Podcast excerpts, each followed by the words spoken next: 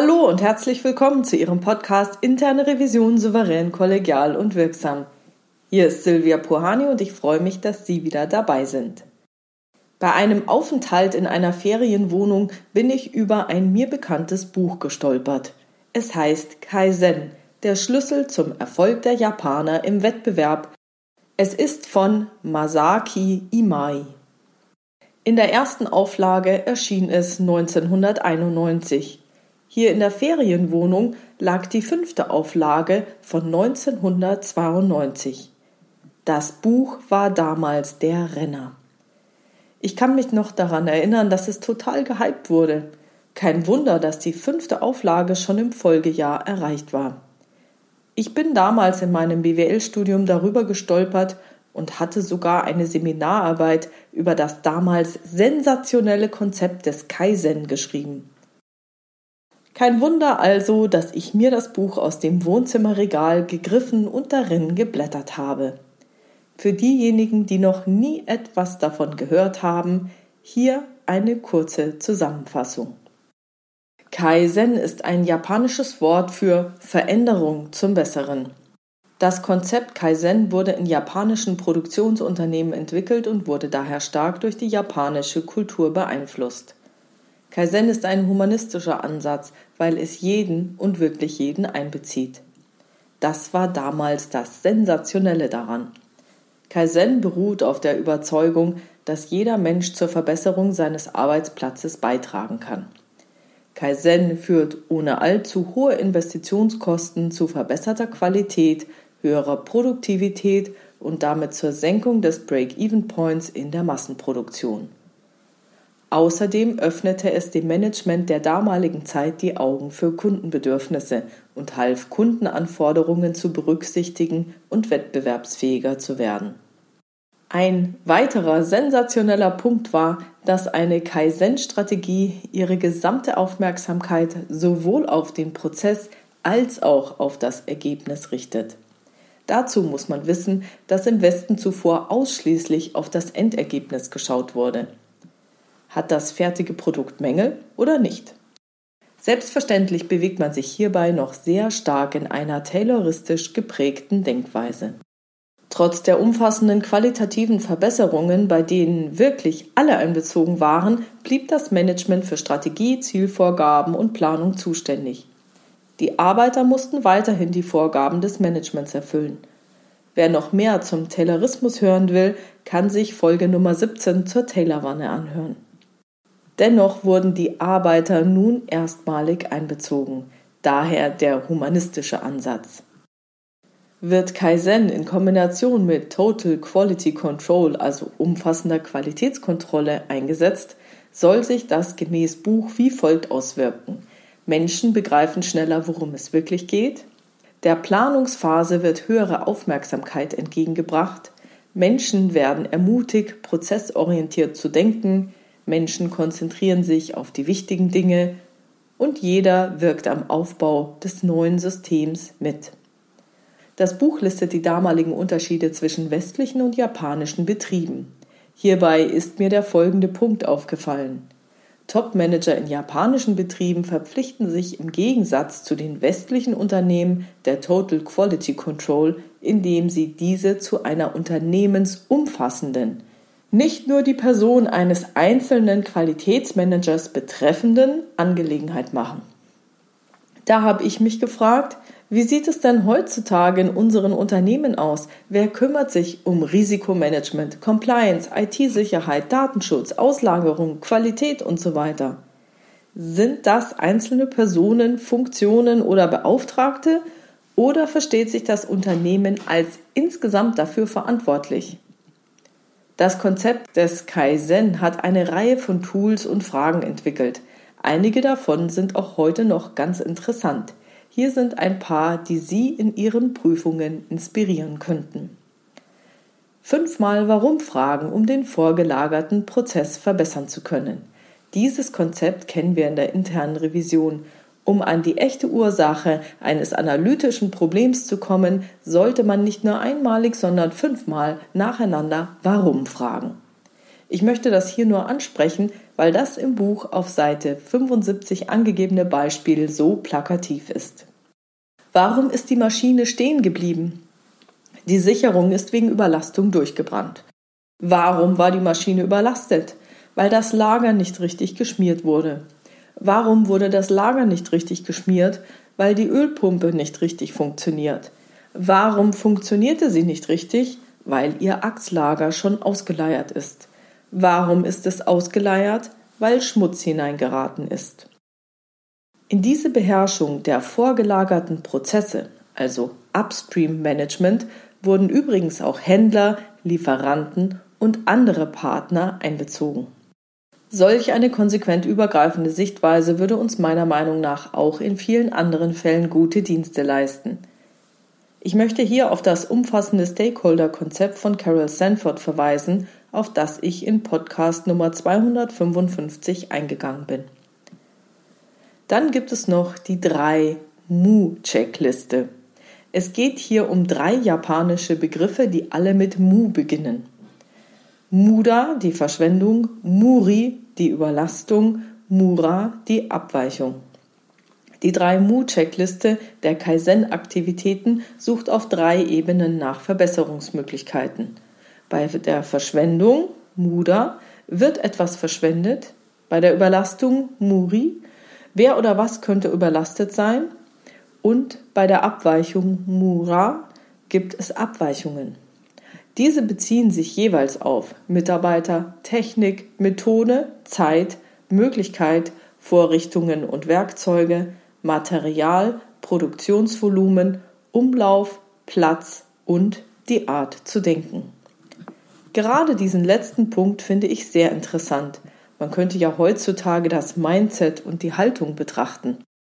Passt diese zur Strategie und Ausrichtung des Unternehmens? Ich finde, das ist eine sehr gute Frage. So, dann gibt es noch die 5S-Bewegung. Es handelt sich um fünf japanische Begriffe, die jeweils mit einem S beginnen. Sairi, Saiton, Saiso, Saiketsu, Shizuke.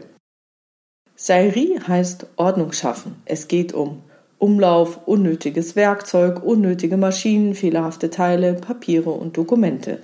Man soll Notwendiges von nicht Notwendigem trennen und alles entfernen, das nicht notwendig ist. Saiton bedeutet, dass jeder Gegenstand am richtigen Platz aufbewahrt werden soll. Saiso ist die Sauberkeit. Jeder soll seinen Arbeitsplatz sauber halten. Saiketsu ist der persönliche Ordnungssinn.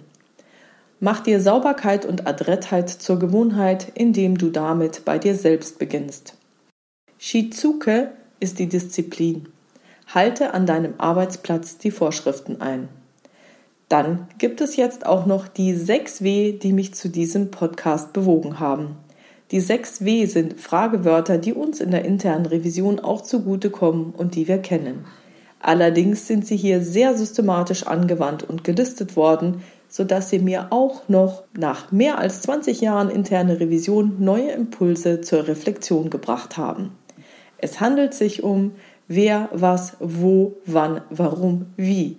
Und diese Fragewörter werden mit bestimmten Aspekten verbunden, die das Ganze interessant machen. Wer? Wer macht es? Wer macht es gerade? Wer sollte es machen?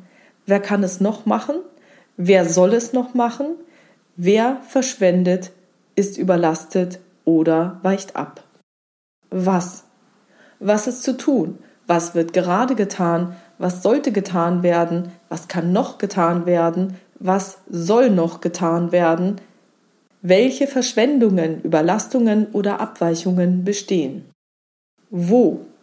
Wo soll es getan werden? Wo wird es getan? Wo sollte es getan werden? Wo kann es noch getan werden? Wo soll es noch getan werden? Wo liegen Verschwendung, Überlastung oder Abweichungen vor? Wann? Wann wird es getan? Wann wird es wirklich getan? Wann soll es getan werden? Wann kann es sonst getan werden? Wann soll es sonst noch getan werden?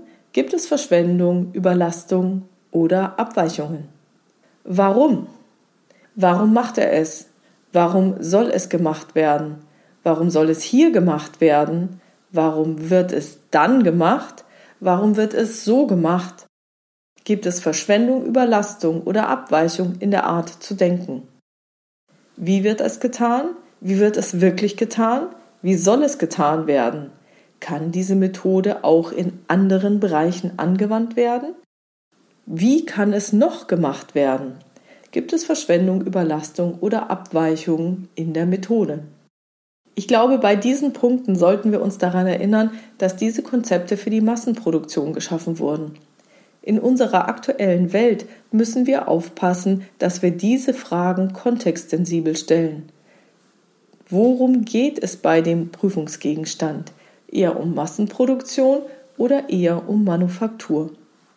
Ja, und dann gibt es noch die 4M-Checkliste. Sie befasst sich mit dem Menschen in Form eines Maschinenarbeiters, den Maschinen oder Anlagen, dem Material und den Arbeitsmethoden.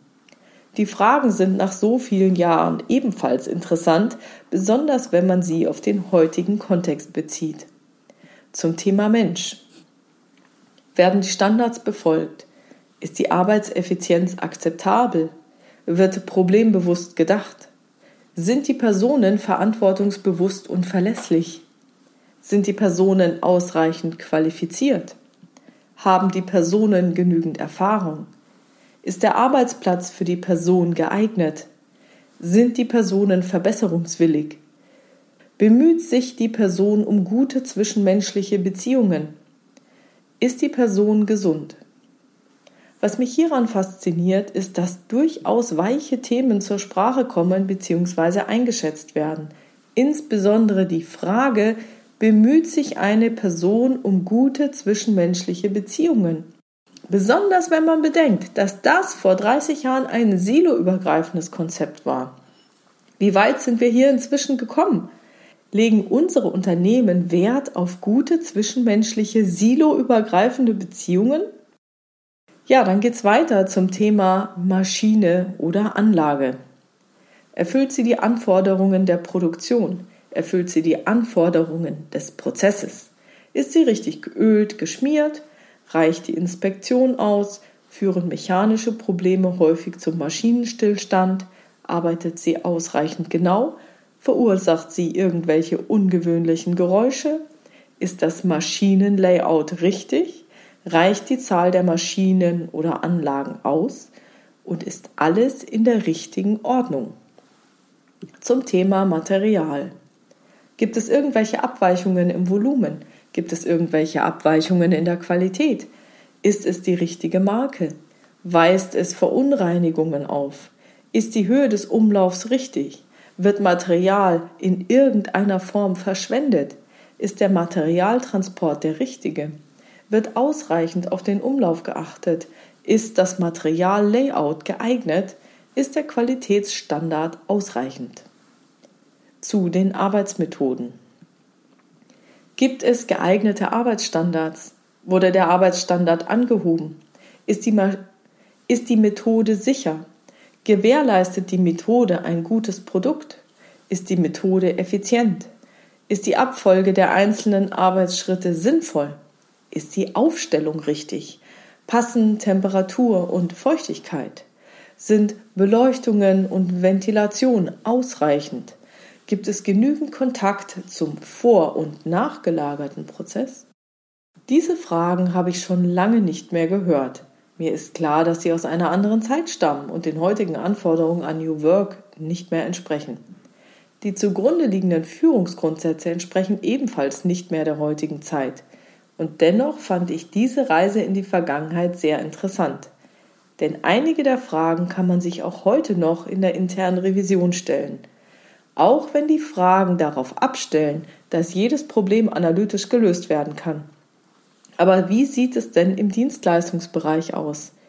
Wie sieht es in der internen Revision aus?